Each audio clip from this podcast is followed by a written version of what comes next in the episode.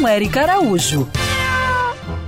Oi, gente! Cada dia mais a ciência comprova que a saúde depende de uma boa alimentação. Hipócrates, considerado o pai da medicina, há dois mil anos atrás já dizia: Faça do seu alimento o seu remédio.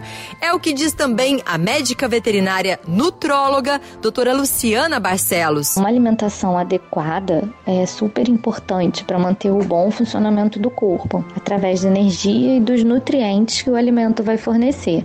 Por isso, é importante oferecer o alimento certo para cada etapa da vida do pet, desde filhotinho até a velhice.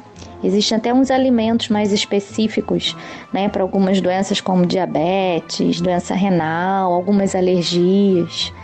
E além disso, também é importante ficar atento à quantidade de comida oferecida. Eu sempre recomendo ter uma balança e pesar a quantidade diária de cada animalzinho para que ele nem fique obeso, né, acima do peso, gordinho, e nem perca peso e fique desnutrido. Direto um ouvinte me diz: meu bicho adora comer uma graminha. Doutora Lu, pensando em cães e gatos, qual gramínea você indica para plantar em casa? Costumo recomendar o milho e a aveia, super prático.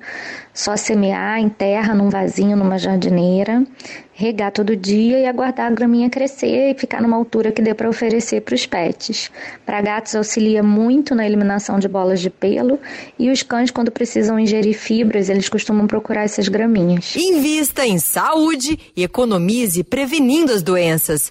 Siga essas pegadas e para saber mais sobre esse assunto, se inscreve lá no meu canal do YouTube, Érica Bichos. Quer ouvir essa coluna novamente? É só procurar nas plataformas de streaming de áudio. Conheça mais dos podcasts da Band News FM Rio.